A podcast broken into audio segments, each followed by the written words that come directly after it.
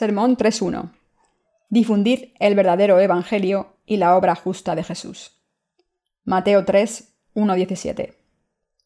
En aquellos días vino Juan el Bautista, predicando en el desierto de Judea y diciendo, Arrepentíos porque el reino de los cielos se ha acercado. Pues este es aquel de quien habló el profeta Isaías cuando dijo, Voz del que clama en el desierto, preparad el camino del Señor, enderezad sus sendas. Y Juan estaba vestido de pelo de camello, y tenía un cinto de cuero alrededor de sus lomos, y su comida era langostas y miel silvestre. Y salía a él Jerusalén y toda Judea, y toda la provincia de alrededor del Jordán, y eran bautizados por él en el Jordán, confesando sus pecados. Al ver él que muchos de los fariseos y de los saduceos venían a su bautismo, les decía, Generación de víboras, ¿quién os enseñó a huir de la ira venidera? Haced pues frutos dignos de arrepentimiento, y no penséis decir dentro de vosotros mismos, A Abraham tenemos por padre, porque yo os digo que Dios puede levantar hijos a Abraham aun de estas piedras. Y ya también el hacha está puesta a la raíz de los árboles. Por tanto, todo árbol que no da buen fruto es cortado y echado en el fuego. Yo a la verdad os bautizo en agua para arrepentimiento, pero el que viene tras mí, cuyo calzado yo no soy digno de llevar, es más poderoso que yo. Él os bautizará en Espíritu Santo y fuego. Su aventador está en su mano, y limpiará su era, y recogerá su trigo en el granero, y quemará la paja en fuego que nunca se apagará. Entonces Jesús vino de Galilea a Juan al Jordán, para ser bautizado por él. Mas Juan se le oponía diciendo, Yo necesito ser bautizado por ti, y tú vienes a mí. Pero Jesús le respondió, Deja ahora, porque así conviene que cumplamos toda justicia. Entonces le dejó. Y Jesús, después que fue bautizado, subió luego del agua, y aquí los cielos le fueron abiertos, y vio al Espíritu de Dios que descendía como paloma y venía sobre él. Y hubo una voz de los cielos que decía, Este es mi Hijo amado, en quien tengo complacencia. En la Biblia, Juan el Bautista debió ser una figura extremadamente importante. Juan el Bautista clamó por el arrepentimiento del pueblo de Israel. Debemos recordar precisamente la obra de Jesús y Juan el Bautista. Jesús, que vino a este mundo, salvó a la humanidad, obedeciendo a la voluntad de Dios junto con Juan el Bautista. Juan el Bautista y Jesús vinieron a este mundo y realizaron obras justas.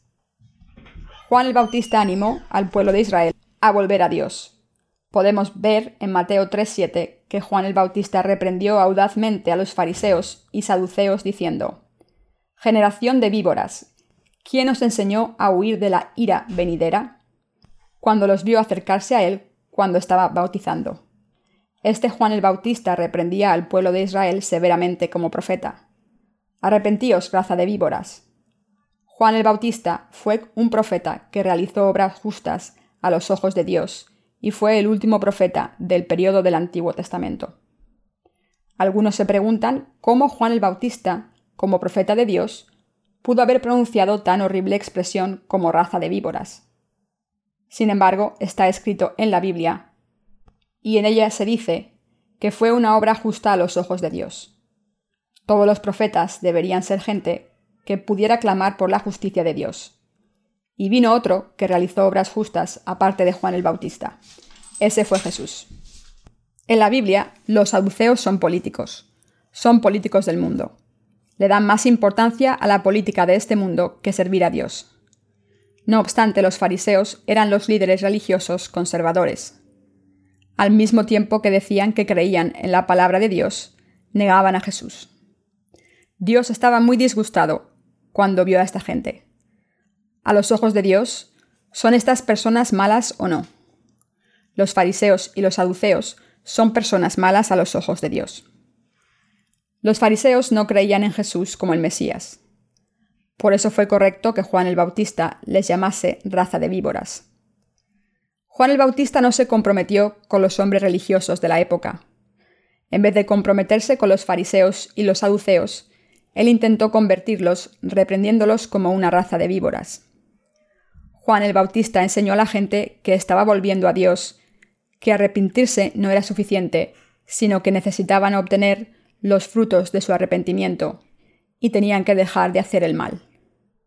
Por ejemplo, tenían que volver y devolver todo el dinero que habían usurpado. Entonces podían volver a Él para ser bautizados y volver a Dios. Si escuchamos sus reivindicaciones, podemos ver sin ninguna duda que Él era un siervo de Dios. La época en que Juan el Bautista apareció fue la época en la que Jesucristo empezó su ministerio público.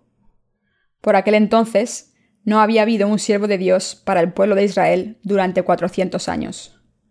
Por tanto, la aparición de Juan el Bautista fue también una oportunidad para que la gente de Israel oyese la providencia y la voz de Dios. Juan el Bautista clamó, Raza de víboras, arrepentíos y volver a Dios. Dar la espalda a la idolatría. Tenéis que renunciar a los dioses extranjeros y volver a Dios para evitar el juicio de Dios. Fue una bendición para el pueblo de Israel que un siervo de Dios pudiera reprenderles y aconsejarles así. La nación entera estaba agitada por los gritos de Juan el Bautista. El milagro de los sumos sacerdotes, los saduceos y los fariseos yendo a Juan el Bautista, arrepintiéndose, volviendo a Dios, ocurrió. Juan el Bautista testificó sobre las habilidades de Jesucristo. Yo a la verdad os bautizo en agua para arrepentimiento, pero el que viene tras mí, cuyo calzado yo no soy digno de llevar, es más poderoso que yo. Él os bautizará en Espíritu Santo y fuego. Su aventador está en su mano, y limpiará su era, y recogerá su trigo en el granero, y quemará la paja en fuego que nunca se apagará. Mateo 3, 11, 12. Él testifica que hace la obra de Dios al volver a la gente hacia Dios, reprendiéndoles. Pero el que viene detrás de él les bautizará en el Espíritu Santo y en fuego. Juan el Bautista dijo que la gente que es nacida de nuevo al creer en Jesucristo será reunida, como trigo, en el cielo, y los que no son nacidos de nuevo serán separados con su bieldo, como paja, y serán quemados en un fuego inextinguible. Debemos saber que Juan el Bautista clamó por arrepentimiento en Dios y que Jesucristo, cuando él vino al mundo, recibió el bautismo de Juan el Bautista. Según el Evangelio de Lucas, Jesús tenía unos 30 años cuando fue bautizado. Lucas 3:22. Aquí, ¿por qué quiso Jesús ser bautizado cuando tenía 30 años? La razón por la que tenía unos 30 años es que uno debía tener 30 años para poder desempeñar su tarea como sumo sacerdote. Dios dijo en el Antiguo Testamento que los hijos de los sumos sacerdotes eran capaces de asumir su responsabilidad cuando cumplían 30 años. Números 4:35. Del mismo modo, cuando Jesús cumplió los 30, fue bautizado por Juan el Bautista. Jesús recibió el bautismo de Juan el Bautista, para cumplir toda la justicia de Dios. Jesús fue bautizado por Juan el Bautista para tomar sobre sí mismo los pecados de todos nosotros. Sin embargo, algunos están confundidos y no entienden por qué Jesús fue bautizado por Juan el Bautista. El bautismo de Jesús por Juan es un secreto revelado en la Biblia. Muchos no entienden el secreto del bautismo y malinterpretan por qué Jesús fue bautizado piensan que fue para dar ejemplo o mostrar modestia. Debemos saber que Jesús vino a este mundo y fue bautizado para salvar a todos los de este mundo de sus pecados.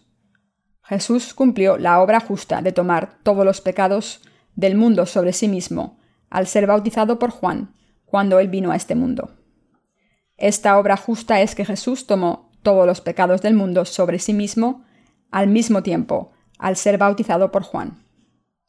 El bautismo de Jesús fue para cumplir toda justicia de Dios, y fue la voluntad de Dios que le fue grata.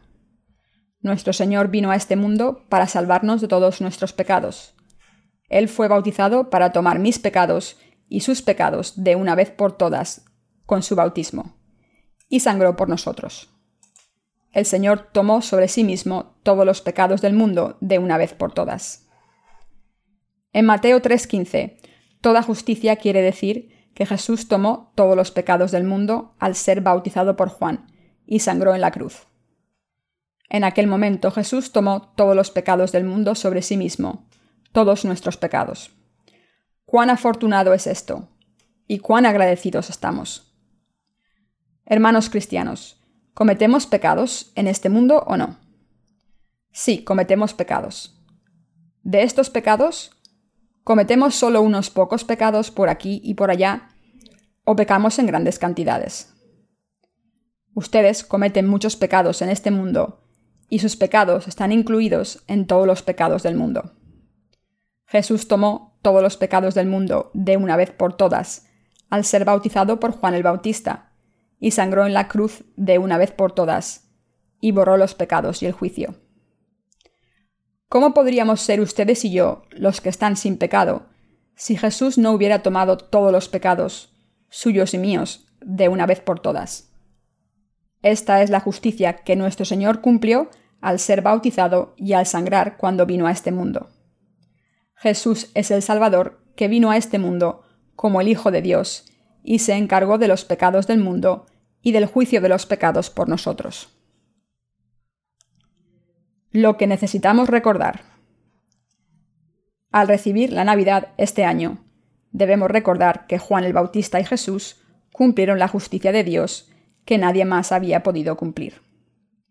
Al recibir la Navidad, tenemos que pensar, ¿cómo puedo unirme a la obra justa durante esta Navidad al conmemorar a nuestro Señor que cumplió la justicia. En vez de, ¿cómo puedo pasármelo bien? ¿Cómo puedo hacer que me den buenos recuerdos? Podemos recordar con toda certeza la obra de Juan el Bautista y Jesús. Nosotros también deberíamos ser aquellos que piensan en Jesús y Juan el Bautista, quienes cumplieron toda justicia en esta Navidad. Nuestras vidas deberían estar dedicadas únicamente a difundir la justicia de Dios. Tras recibir la remisión del pecado, al creer en el Evangelio del agua y el Espíritu, debemos continuar llevando una vida que difunda este Evangelio. ¿Quiénes seríamos si no nos ofreciéramos a este ministerio que difunde el Evangelio del agua y el Espíritu? ¿Cómo podemos esperar que Dios nos dé su bendición si no participamos en este justo ministerio? Debemos participar, ya que sabemos que Jesús nos ha salvado al tomar sobre sí mismo todos los pecados de la humanidad. ¿No creen que es necesario difundir por todo el mundo el Evangelio del agua y el Espíritu? ¿Podemos hacer obras justas según la carne? ¿Podemos evitar cometer pecados al intentar no cometerlos? ¿Cómo podemos nosotros, los insuficientes, vivir una vida justa tras recibir la remisión del pecado? Sería posible al difundir el Evangelio del agua y el Espíritu, que nos salvó de los pecados del mundo a través de Jesús, quien vino a este mundo, llevó todos los pecados a la cruz, sangró y murió, para que Él pudiera recibir el juicio del pecado por nosotros? ¿Cuál sería verdaderamente la buena obra que ustedes y yo podríamos hacer en este mundo? ¿Estaría Dios contento con nuestro buen comportamiento y obras memorables? La obra más justa para nosotros en este mundo es difundir el Evangelio del agua y el Espíritu. Lo que es justo es dedicar todo nuestro corazón y nuestras energías a difundir el Evangelio del agua y el Espíritu. Cualquiera que sea su apariencia, Dios solo estará contento cuando se involucre en la obra de difundir el Evangelio del agua y el Espíritu. ¿Qué quiere decir lo que Jesús dijo cuando estaba siendo bautizado? Deja ahora porque así conviene que cumplamos toda justicia. Mateo 3:15. Estas son las palabras del testimonio que nos dice que Jesús tomó todos los pecados del mundo que habíamos cometido sobre sí mismo a través del bautismo que recibió de Juan el Bautista. Cuando Jesús fue bautizado por Juan, todos los pecados del mundo fueron pasados a Jesús de una vez por todas. Jesús recibió todos los pecados del mundo, que son suyos y míos, a través de su bautismo de una vez por todas. Así es como el cuerpo de Jesús pudo tomar todos los pecados del mundo sobre sí mismo. Y así es como fue posible que Él afrontara el juicio mientras sus dos manos y sus dos pies eran crucificados. Sin embargo, esto no significa que el pecado estuviera en su alma. Deben creer que han recibido la salvación del pecado, al creer que Jesús vino a este mundo y cumplió la justicia de Dios y que Juan el Bautista también participó en este maravilloso ministerio al pasar los pecados a Jesús a través de la imposición de manos. Juan el Bautista hizo dos cosas como siervo de Dios, el mayor representante de entre los nacidos de mujer. La primera fue apuntar la maldad de la gente. Clamó para que la gente volviera a Dios, reprendiéndoles diciendo, Servir a otros dioses aparte de Dios es pecado. La segunda fue bautizar a Jesús para pasar los pecados de todo el mundo. Esta es la justicia de Dios para ustedes y para mí. Esta es la misma justicia que el Señor vino a cumplir al mundo. Jesús vino al mundo para recibir los pecados suyos y míos, y los tomó sobre sí mismo. Y recibió el bautismo para tomar sobre sí mismo los pecados de todo el mundo, sus pecados y los pecados de sus descendientes, y los pecados de los descendientes de estos, los pecados de sus padres, los de sus antecesores, los pecados de todos desde Adán, mientras el mundo exista hasta el último día, aunque no sepamos cuándo la tierra cesará de existir. Jesús recibió el bautismo para perdonar nuestros pecados y limpiarnos de ellos. La palabra bautizar significa limpiar mojando o sumergiendo. Lavar, limpiar con agua, lavarse o bañar. Por tanto, Jesús fue bautizado para tomar todos los pecados del mundo sobre sí mismo. Jesús limpió nuestros pecados al recibirlos a través de Juan el Bautista. Tal y como su ropa se queda limpia cuando la lava con agua, tal y como su suciedad se limpia cuando toma un baño con agua, Jesús limpió nuestros pecados al recibir el bautismo y tomar todos los pecados de nuestros corazones sobre sí mismo a través de Juan el Bautista. Mis hermanos cristianos, ¿creen en el Evangelio del agua y el Espíritu? Sí. ¿Creen que el Señor vino a este mundo, fue bautizado y murió en la cruz para cumplir la justicia de Dios? Al recibir la Navidad, debemos recordar a Jesús, nuestro Señor, que cumplió la justicia por nosotros. Se dijo, si pues coméis o bebéis o hacéis otra cosa, hacedlo todo para la gloria de Dios. Primera de Corintios 10:31. Al recibir la Navidad debemos meditar qué es realmente justo, cómo podemos llevar una vida justa y creer firmemente. Ustedes y yo necesitamos mantener nuestra fe en Jesucristo en este mundo y un día volver a Dios. Debemos vivir la vida que tenemos en este mundo haciendo obras justas. ¿Qué tipo de obras tenemos que hacer ante Dios? Primero, hemos de pensar en la justicia una vez. Antes de pensar si debemos o no vivir por la justicia de Dios, primero debemos pensar qué es la justicia en sí. Estoy enormemente agradecido a Dios al recibir esta Navidad y espero que ustedes hagan la cosa justa. ¿Qué tipo de cosa justa pueden hacer ante Dios? ¿Podemos hacer una cosa justa haciendo el bien con nuestra carne? Ni se les ocurra pensarlo.